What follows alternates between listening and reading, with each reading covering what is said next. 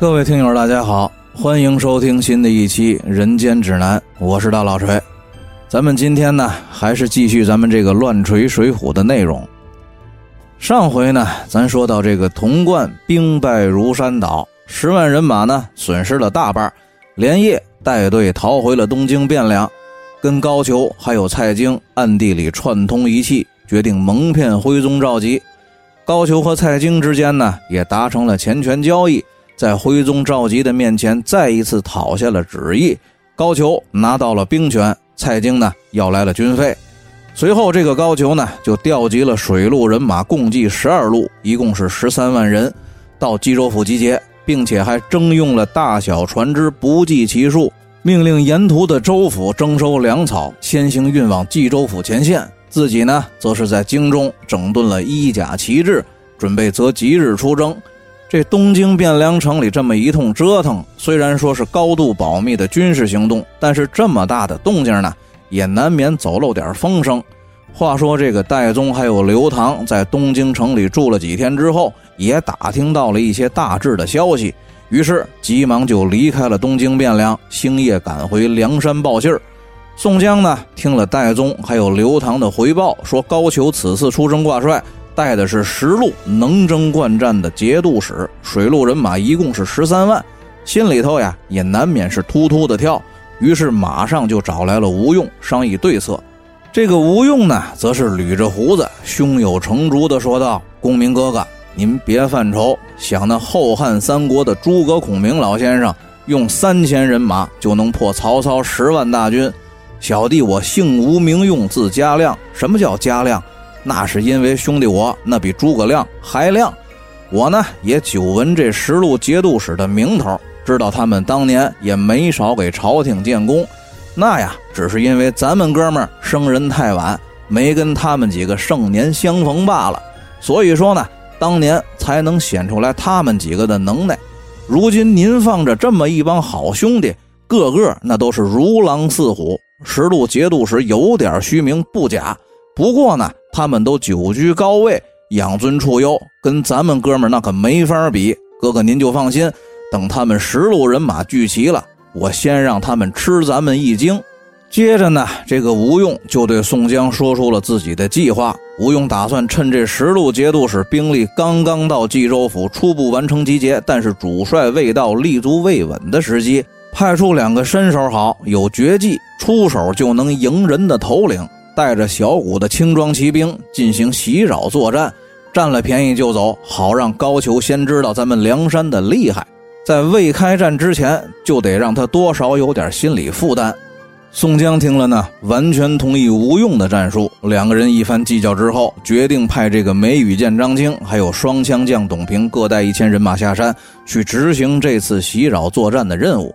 然后呢，又命令李俊还有三阮等一众水军头领。做好和正规水师部队作战的准备，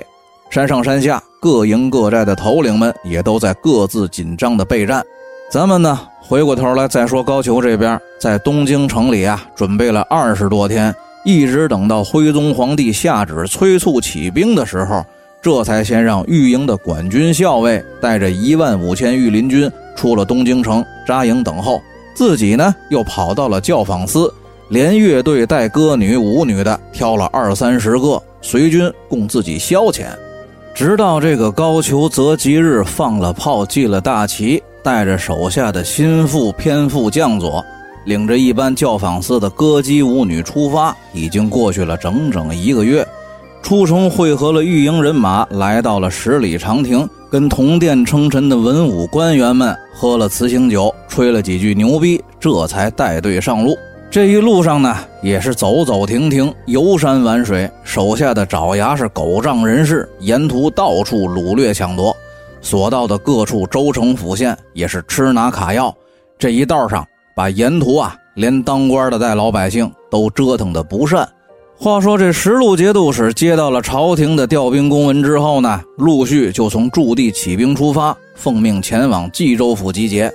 其中，这个京北红农节度使王文德率领着部下一万精兵，也是星夜兼程的赶往冀州。这一天呢，赶到了离冀州还有四十里路程的凤尾坡。坡下呢是一片树林，前军的队伍刚下了坡，撞过了树林子，就听见这林子里头一阵铜锣响，冲出来一队梁山的人马，拦住了大路。当先是一个将官，骑着高头大马，盔铠甲胄，披挂整齐，手持双枪，背弓插箭。这箭壶里呢还插着两面小黄旗儿上面写着“英勇双枪将，风流万户侯”。这个王文德呀，自己他本身也是绿林响马出身，见了这个阵仗，倒是也丝毫的不慌乱。没想到跟董平两个人互通了姓名之后呢，这个董平冷笑着说道：“我当是谁呀？原来你就是那个杀后爹的大玩闹。”这个王文德呀，祖籍四川，父亲早亡，随母亲改嫁，但是后来呢，因为误会失手错杀了继父。所以无法面对母亲，离家出走，逃亡天涯，并且呢，将此事终身引以为憾。因为这个王文德身负命案，离家出走之后呢，无处藏身，只得落草为寇。后来呢，受了朝廷的招安，屡立战功，才一直做到了京北红农节度使。这俗话说呀，打人不打脸，骂人别揭短。董平这一句话，就把这个王文德气得火冒三丈。催马挺枪，就和董平打在了一起，站在了一处。两个人呢，马来马往，斗了三十多个回合，不分胜负。这个王文德呢，自觉无法战胜年轻力盛的董平，两马错蹬之后，就拨马回了本阵，命令部队不要恋战，迅速通过。董平见状呢，带队随后追赶，眼看着快追过树林子的时候，前头又杀出了一队人马，是张青带队。这个张青见了王文德。不由分说，也不通报姓名，抬手照着王文德就是一石头子儿。但是由于双方呀都在高速运动的状态之下，这颗石子儿呢也只是打中了王文德的头盔。这个王文德呢也是吃惊不小，急忙伏低了身体，趴在马鞍上，打算加速脱离战场。这个张青汇合了董平之后呢，一起追赶而来，眼看着就要追上王文德的后队人马，忽然之间从侧翼杀出了大队的官军队伍，打着江夏零陵节度使杨温的旗号赶来救应王文德。董平和张青见官军人马队伍势大，不敢继续深入，只得作罢，集合了部队，撤退回了梁山。话说这个王文德脱离了战场，和杨温会合之后，一起就进了冀州府。太守张叔夜呢，安顿了各路军马，还有各位节度使大人。几天之后，有人来报说，主帅高俅率领中军到达，十路节度使还有张太守出城迎接高大帅入城。这高俅高大帅进了冀州府城之后呢，干的第一件事就是占据了太守衙门，作为临时指挥部。然后呢，又传下了命令，让这十多万人马都去城外驻扎，等候这个水军都统刘梦龙。十几万人马呀，吃喝拉撒根本就不是小小的冀州府能应付的事儿。这高俅呢，对部下也是不管束，任由部队进山砍树、拆毁民房、构筑营寨，把这个冀州府上上下下搅的是鸡飞狗跳、人马街，一片的民怨沸腾。高俅到了冀州府之后，每日里呢也是装模作样的在临时帅府衙里发号施令、调兵遣将、定夺出征人员。给他送钱行贿的，就都在后方的中军大营，还有临时的帅府里安排了职务。这没钱的，还有那些不肯给高俅行贿的，不是安排了脏活累活，就是派到了前线最危险的地方。这军中呢，也是被这个高俅搞得是一片乌烟瘴气。高俅在冀州府里折腾了不到三天，兵卒来报说，健康府水军都统刘梦龙率部赶到，来参见太尉大帅。高俅呢，带领着十路节度使接见了刘梦龙之后，就开始商议进剿梁山的战略部署，定下了兵分两路，一虚一实，以马步军队伍去试探性的佯攻梁山，引其出战，然后呢，趁梁山的营寨防御力量空虚之后，派水军船队突袭梁山，运送陆战队渡水登陆，占领滩头阵地的计划。随后呢，分别调拨王焕、徐经为前部正印先锋官。王文德、梅展率部为后队，张开、杨温为左翼，韩存宝、李从吉为右翼，向元镇还有京中各自率领本部人马作为预备队。这个党世雄呢，带领着三千御营的精兵上船协助刘梦龙的水军作为陆战队进行登陆作战，同时呢，也负责督军。这各部将领得到了命令之后，率部整顿训练了三天。出征之前，又请大帅高太尉检阅了三军人马，喊了一通口号之后，高俅一声令下，马步三军并水军船队一起进发，杀向梁山泊而来。咱们再说这个张清还有董平两个人带兵退回了山寨，到忠义堂把冀州府的大致情况回报了宋江之后呢？宋江率领众头领带领梁山的主力部队下山，准备迎击官军队伍。行进了没多远，就和高俅的前部人马迎面遭遇，马上就互相放箭，射中了彼此的阵脚之后呢，双方才裂开了阵势，两军对垒。当时啊，这官军队伍里头是一阵擂鼓，先锋王焕出马叫阵，梁山镇上的林冲挺枪迎战这位王焕。这个王焕呢，虽然是上了几岁年纪，但是这个枪法可真是十分的了得，威风可是不减当年。在阵前跟这个林冲打了七八十个回合都不分胜负，这双方呢都唯恐时间长了，己方将领失手受伤，各自鸣金收了兵。林冲还有王焕各自回了本镇。随后呢，京中主动向高俅请令，要求出战。这梁山镇上，呼延灼催马扬鞭来会战京中。两个人呢打了二十多个回合，这个京中呢不是呼延灼的对手，被呼延灼卖了个破绽，招数使老，一边歇在天灵盖上打了个万朵桃花开，死于马下。高俅一见呀，手下主将损失一名，又派向元镇出马替京中报仇。这梁山镇上的董平催马挺枪上阵迎战这个向元镇。向元镇呢枪法一般，剑法还不错。两个人打了二十多个回合，向元镇是脱枪就走，董平呢立功心切，不知是计，打马就追，被这个向元镇呢回身一箭射中了右臂，董平当时弃枪而逃，反被向元镇回马追赶，幸亏被梁山镇上的呼延灼还有林冲及时接应救回。这高俅见状呢，马上就命令三军人马全线进攻，掩杀梁山队伍。宋江呢，先派人手送董平回了山。这个官军队伍呢是人多势众，装备精良，而且训练有素。这梁山人马终究没法跟官军队伍硬碰硬，抵挡不住冲击，四散撤退。高俅呢带人追击到梁山坡的岸边，方才命令三军停步，派人去调这个刘梦龙的水军部队。却说这个刘梦龙还有党世雄两个人受命和高俅率领的大队人马水陆并进，分进合击。船队呢，从水路就进了梁山坡的水域。进了梁山坡的水面之后，发现呀，这里头水面虽然说是宽阔，但是呢，到处都是芦苇丛和水巷子，视野非常的不好。又加上这个官船比较大，又是满载，所以说呢，吃水是很深的。刘猛龙又不知道这里的水深情况，只得用船篙啊，不断的试探水深，行进缓慢。就导致这个水军的船队还有地面部队行动脱节，船队的船只间隔也超出了安全距离。这船队正在行进之间呀，就听见两边的芦苇荡里是几声炮响，从四周的水巷子里冲出来不计其数的小船，把这个官军的船队就截成了几段，前后的船只都无法互相救应配合。这船上刘梦龙带的那些兵卒和军士啊，本来会水的就不多。一见这个阵势，全都慌了手脚，是不知所措。船上的登陆部队纷纷的弃船逃走。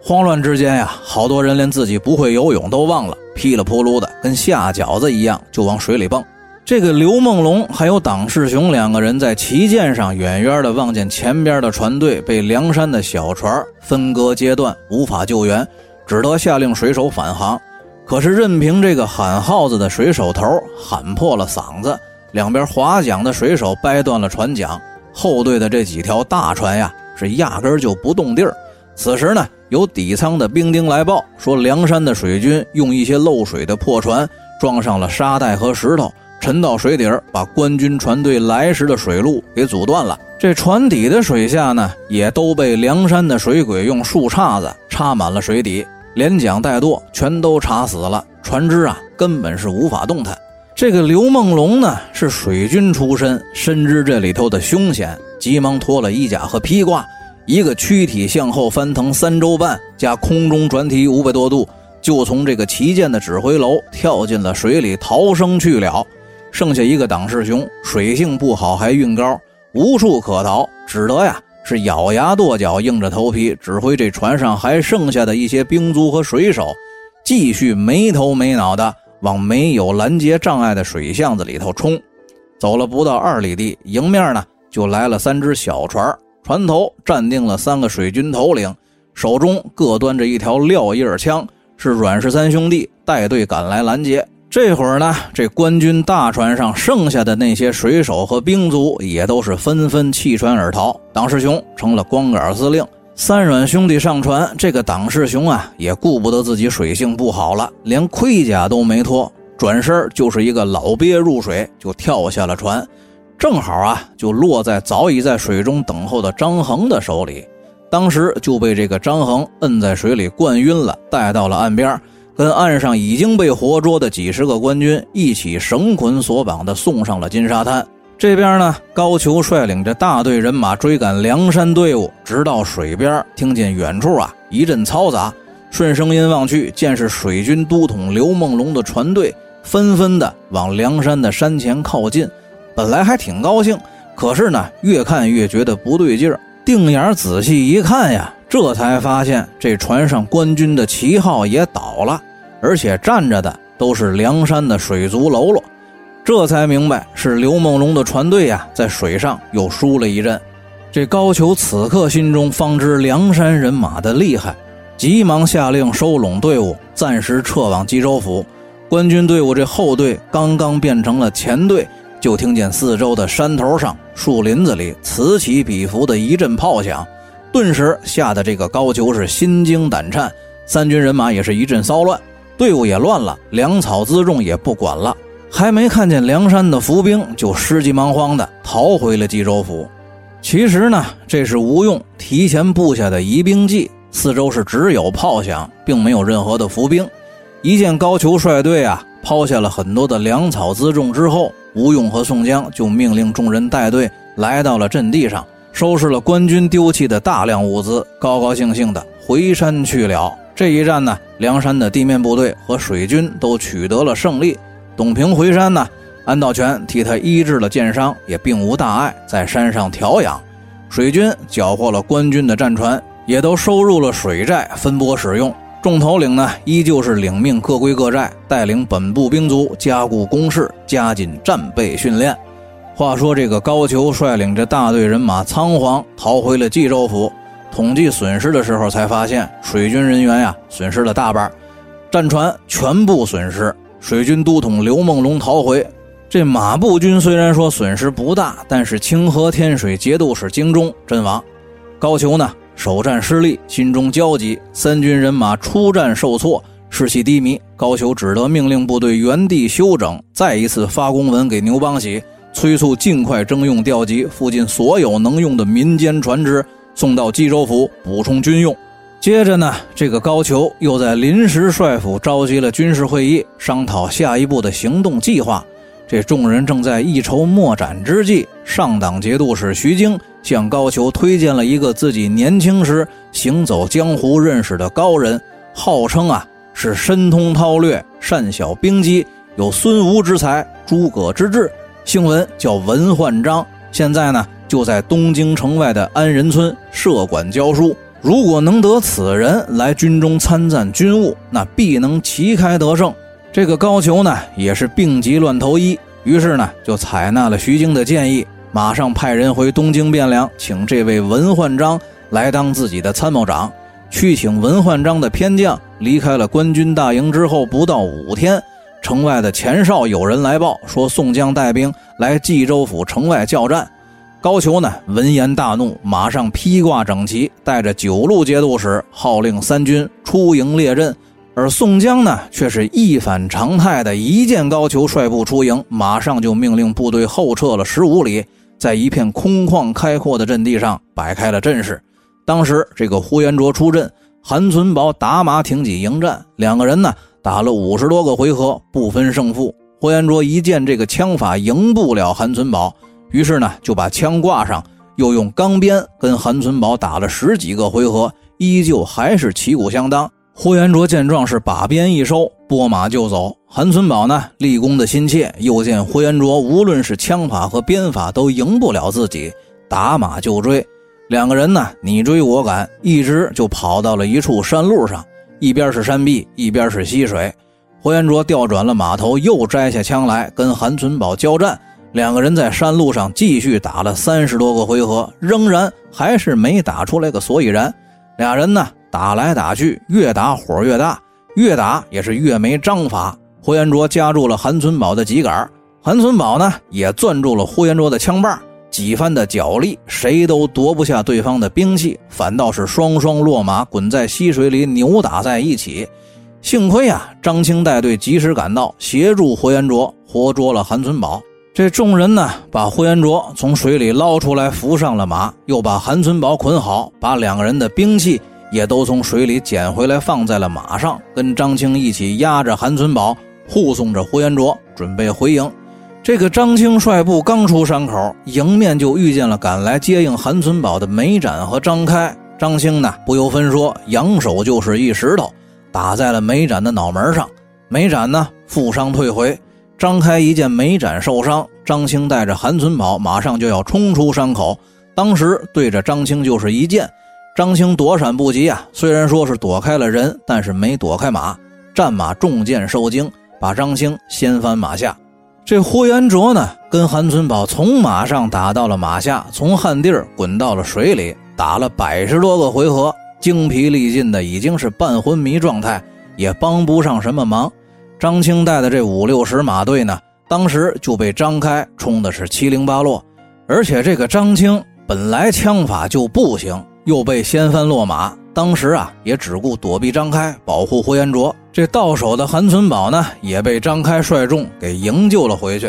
根本就无暇指挥部队。眼看着避无可避之际，忽然之间就听见这个张开的后队人马是一阵大乱，关胜还有秦明率一队生力军杀到。张开呢，就只得保护着额头受伤的梅展，带队往冀州府方向溃退。关胜和秦明又从官军手里把韩存宝夺回，张青这才得空抢了一匹马，重新上阵厮杀。霍元卓呢，也强打精神，和关胜、秦明一起掩杀官军，冲出了山口。见官军退去，也顾不上追杀，几个人呢，一起押着韩存宝就回到了梁山。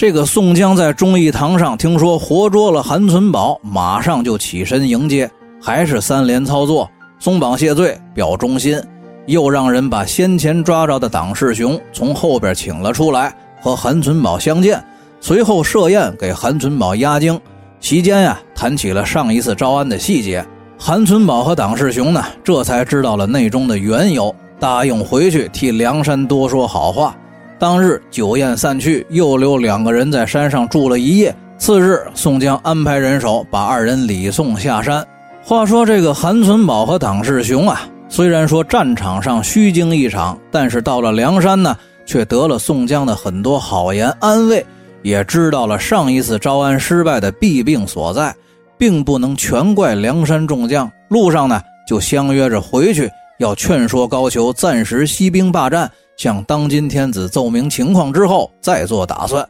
俩人呢一路就回到了冀州帅府衙，见了高俅，当面说明了自己被俘之后的经历，还有宋江的心思。这言语当中呢，就透出来为梁山说好话的意思。高俅听了大怒，当时就拍桌子瞪眼，说党世雄和韩存宝这是扰乱军心，命令刀斧手把二人推出辕门，斩首示众。幸亏堂上的众将一起求情，高俅呢众怒难犯，只得饶过了二人的性命，命令手下把两个人送回了东京汴梁太乙宫，听候弹劾发落。原来这个韩存宝呢是三朝元老韩忠彦的亲侄子，而且这个韩家在北宋王朝是世代为官，门生故吏遍布朝廷各处的部院。这个韩存宝一回东京接受审查，就有不少韩家门下的官员得知，当中呢有一个名叫郑居中的御史大夫，也是韩忠彦的门生。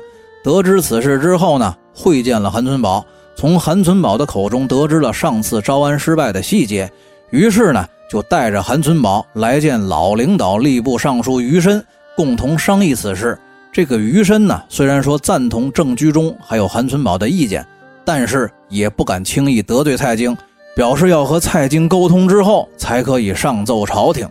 之后呢，余申和郑居中就拜访了蔡京，向蔡京讲明了首次招安失败的原因，请求蔡京同意再次奏请徽宗皇帝降旨招安。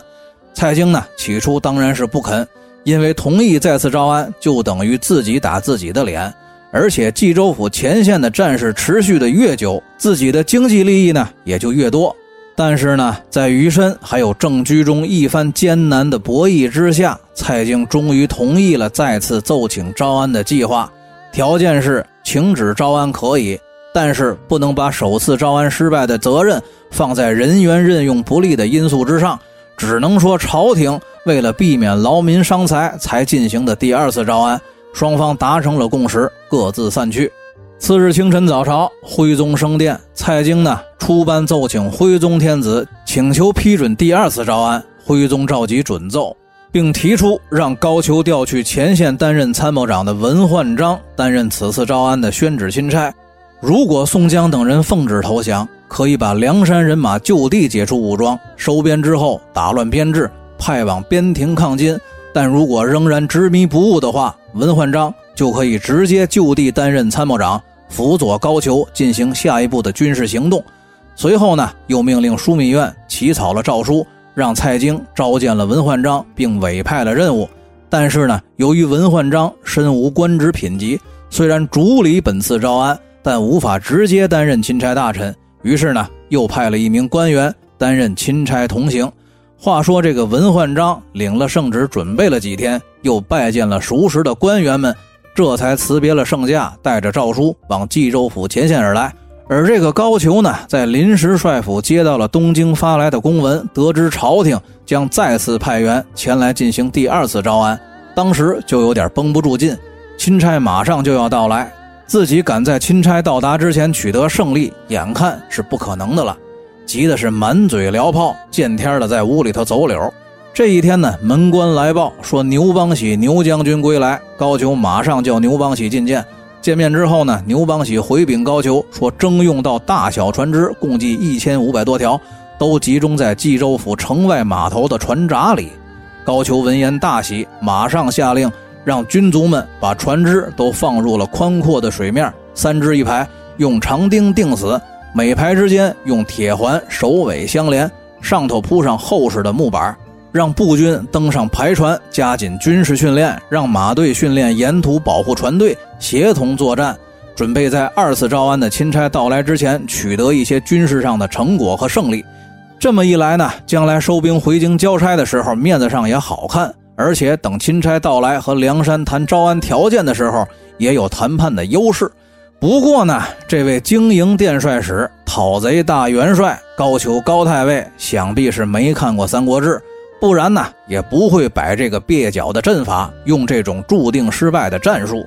那么，至于这位高俅高太尉到底会不会步曹操曹丞相的后尘，吴用又是怎么学诸葛亮火烧高太尉？咱们呢，下期再说。大家再见。